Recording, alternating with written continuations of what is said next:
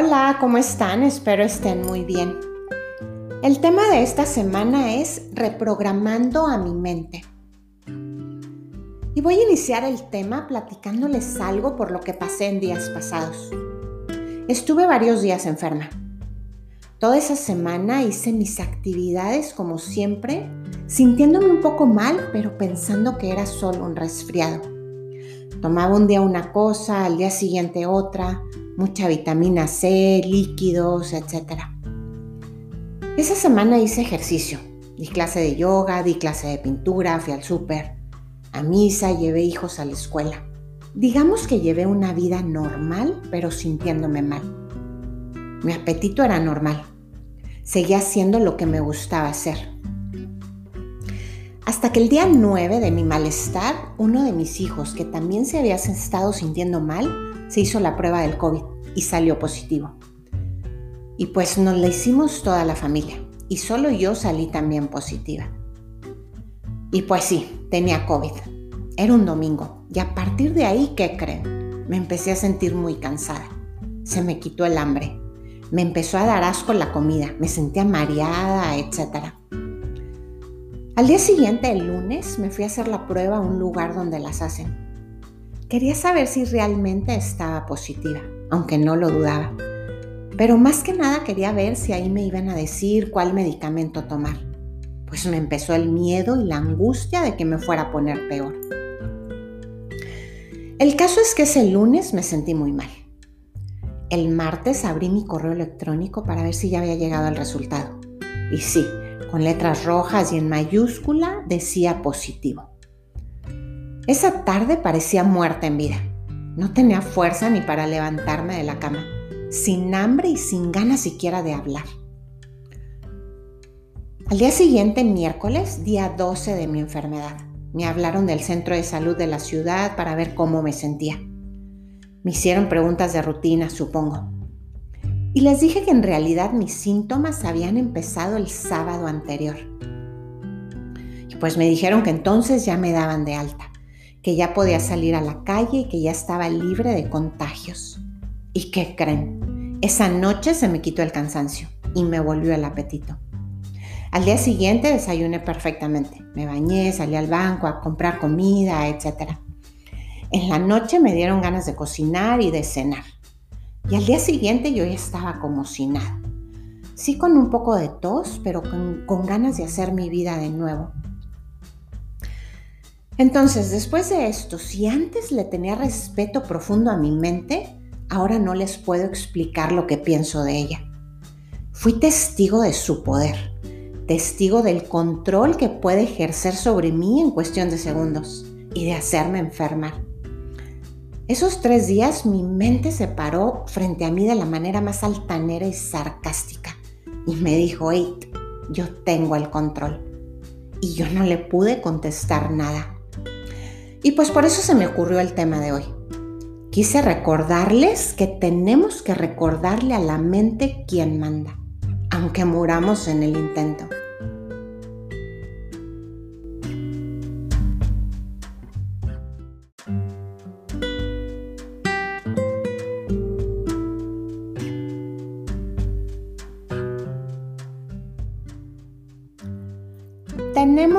Mentes, la consciente y la subconsciente. La consciente es nuestra mente creativa. Está conectada con nuestra identidad personal y nuestro ser espiritual. Es la que nos hace únicos. Son nuestros deseos y anhelos. Es la mente racional y la lógica. Es la que da las órdenes. Por otro lado está la mente subconsciente, que es la que obedece ella escucha, escribe, guarda y archiva cada detalle de la mente consciente en un gran cajón. Ahí guarda todos nuestros temores, los traumas de la infancia, nuestros hábitos. Guarda cosas de las que no nos queremos acordar. La mente subconsciente no piensa, simplemente asume como verdadero lo que la parte consciente le dice. La mente subconsciente no cuestiona, solo obedece no analiza las órdenes recibidas ni se queja. Simplemente hace lo que el consciente le dice en todo momento. procesa por igual lo bueno y lo malo. Es totalmente neutro y sin filtro. Todo lo que experimentamos, bueno o malo, queda tatuado en la mente subconsciente. Pensamientos, creencias, opiniones, teorías y sucesos de la vida. Entonces, la información guardada en ese cajón es muy importante. La influencia del subconsciente en nuestra vida es muy alta. Es esa comadre o mejor amiga que conoce todos tus secretos, que no nos conviene pelearnos con ella porque sabe de qué pata cojeamos. Entonces, ese cajón secreto con toda esa información que tiene, se encarga de gestionar nuestros hábitos y ya lo hace de forma automática. Voy a usar un ejemplo claro y es el de conducir un automóvil. Cuando estás aprendiendo a conducir en la autoescuela de manejo te parece muy difícil, porque no solo has de mirar hacia enfrente por el camino hacia donde vas, sino que tienes que prestar atención a los espejos retrovisores, controlar la velocidad, pisar el, el pedal del freno, cambiar velocidades, estar atento al tráfico, a las señales de tránsito, etc. Andas con miedo y con precaución. Sin embargo, con el paso del tiempo, todos estos procesos se realizan con una facilidad increíble, pues se han vuelto automáticos. No es que no seas consciente del proceso de conducir, sino que la fuerza de los hábitos facilita la tarea. Por lo tanto, no necesitas procesos conscientes de análisis, ya que parte de ti lo hace de forma automática. Y para que te asustes, únicamente somos conscientes del 5% de la información que nos llega del exterior. El otro 95% queda almacenado en el subconsciente. O sea que casi estamos viviendo en piloto automático.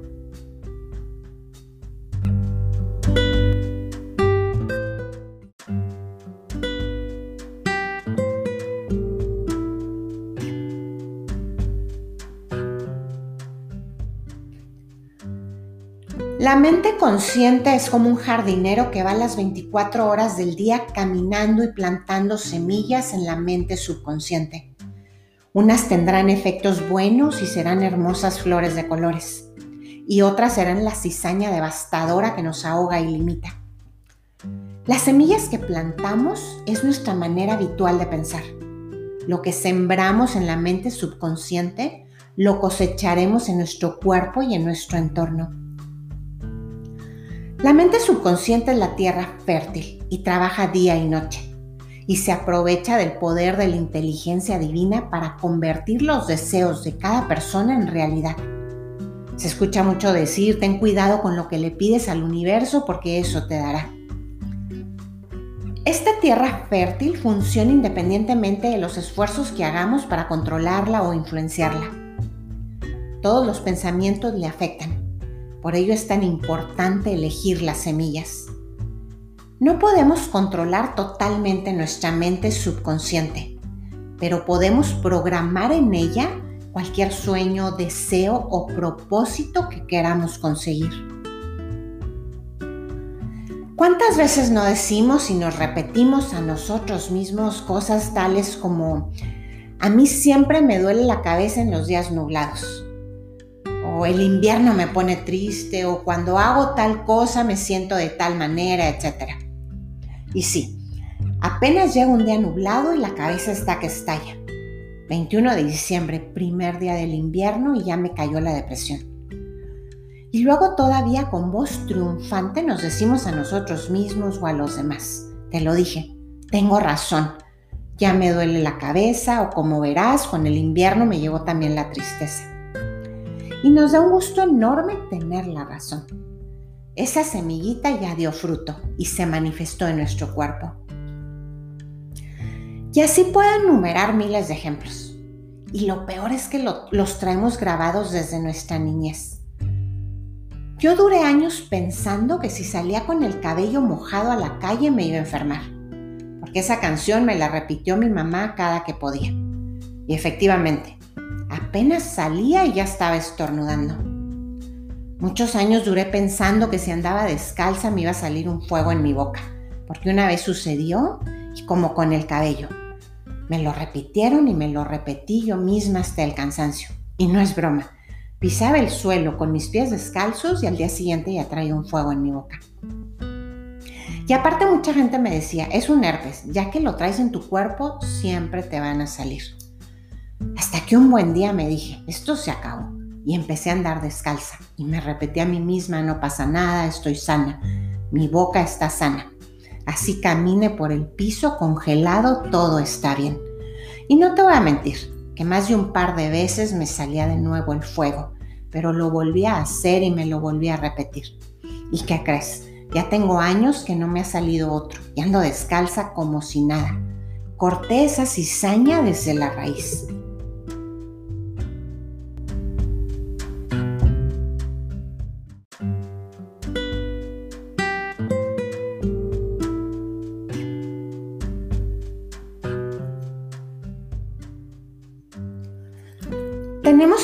Directo al subconsciente, porque cada orden que hemos dado a lo largo de nuestra vida ya está tatuada ahí, pero se puede revertir. Y no estoy hablando así nomás por hablar, hay muchísimos estudios que así lo dicen. He leído muchísimas historias de gente que se han enfermado por sus experiencias vividas, por sus emociones mal gestionadas, por lo que se repiten día a día. Y esas mismas personas han sabido sanarse solas. Recuerda que la mente se cree todo lo que le dices. Ella no sabe si en realidad lo estás viviendo o lo estás pensando. Pero bueno, ¿cómo se programa el subconsciente? Tenemos miles de hábitos. Algunos son muy positivos, como es el caso de conducir un automóvil, pero hay otros sumamente destructivos. La forma en la cual programamos al subconsciente es mediante patrones de pensamiento. Así como lo programaste para mal, lo puedes programar para bien. Cambiemos los hábitos, cambiemos las semillas. El subconsciente es altamente susceptible de programarse en dos condiciones. Una es un alto impacto emocional, lo que conocemos como un trauma. Este trauma puede venir de una situación o experiencia dolorosa vivida en la niñez. Pudiste haber tenido un accidente y estar a punto de morir por una ola que te arrastró mar adentro. Y con esto conseguiste que te dé pánico meterte de nuevo al mar. La otra condición es la repetición de pensamientos o la autosugestión. ¿A qué me refiero con esto? A los patrones de pensamientos que tenemos en nuestra parte consciente, a las semillas. Si el consciente es el que da las órdenes y planta una semilla que dice, no eres capaz de perder peso, ¿qué hará la tierra fértil? Obedecer fielmente a esa orden. Así que te pondrá trampas. Cuando llegue el famoso lunes y quieras iniciar una dieta e ir al gimnasio, saldrá esa vocecita interna que te animará a hacer justo aquello que no quieres. ¿Pero por qué? Porque ya te has repetido hasta el cansancio que estás gordo y que no eres capaz de perder peso. Hay una frase de Henry Ford que me encanta, que dice, tanto si piensas que puedes como si piensas que no puedes, estás en lo cierto. Cuando bombardeamos a nuestra mente con pensamientos limitantes como no puedo, no valgo, no sirvo, soy débil, no soy capaz, no merezco, soy de lo peor, nuestro subconsciente fielmente reproducirá en nuestra vida estas creencias y hará lo que sea necesario para que se vean reflejadas en nuestra realidad.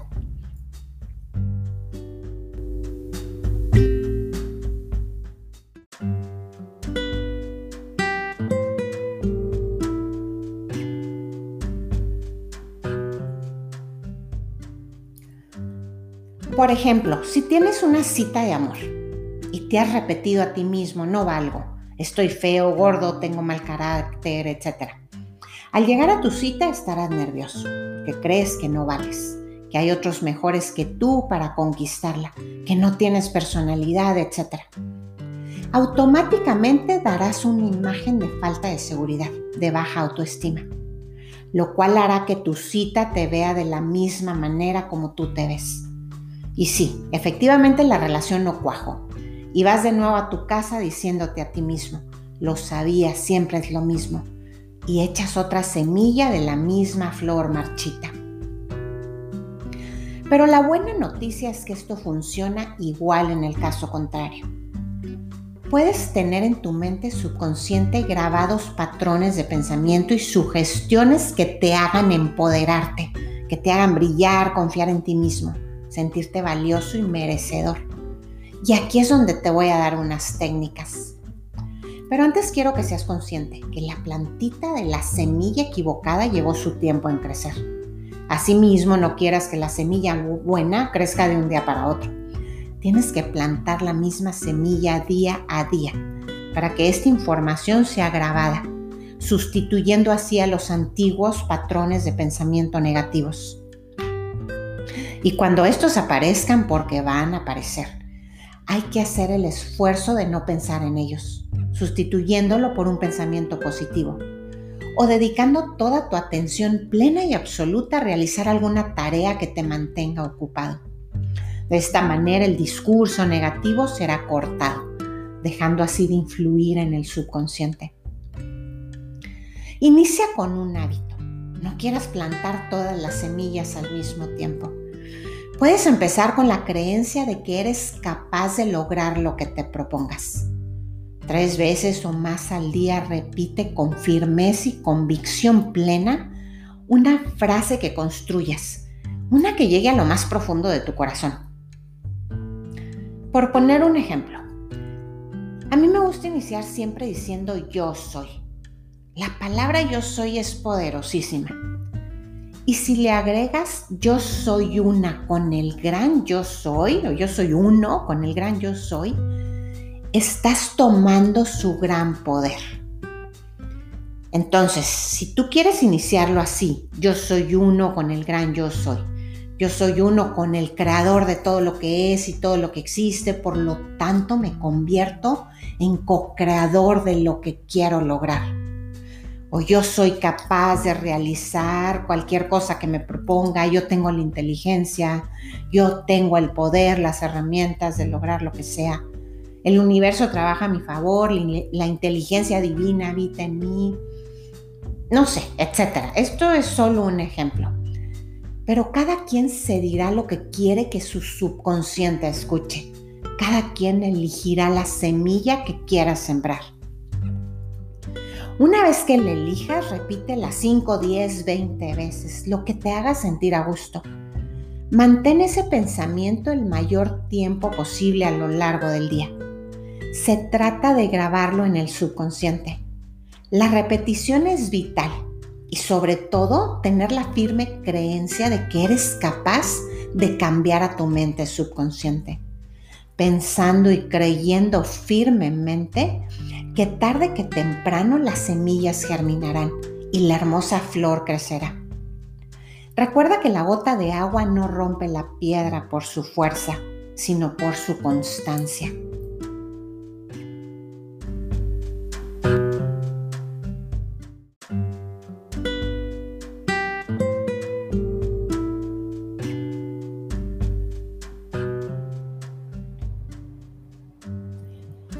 Reprogramando al subconsciente mediante las ondas alfa. Nuestro cerebro emite en todo momento impulsos eléctricos a través de las neuronas. Estos impulsos producen ritmos, a los que se les llama ondas cerebrales. Tenemos cuatro tipos principales de ondas cerebrales. Las ondas beta, alfa, teta y delta. Cada uno de estos estados se asocia a un momento de actividad del cerebro. Lo voy a explicar de forma sencilla. Las ondas beta es cuando el cerebro está en plena actividad, cuando estás totalmente despierto. Por ejemplo, en un examen resolviendo un problema matemático. Cuando estamos en alfa, el cerebro tiene poca actividad y está en un estado de relajación. Por ejemplo, cuando una persona disfruta con calma de un bonito atardecer a la orilla del mar y se encuentra conectada con el momento presente. Las ondas teta se asocian a los momentos del sueño y estados de meditación profunda. Y por último, las delta. aparecen cuando estamos en un estado de sueño profundo.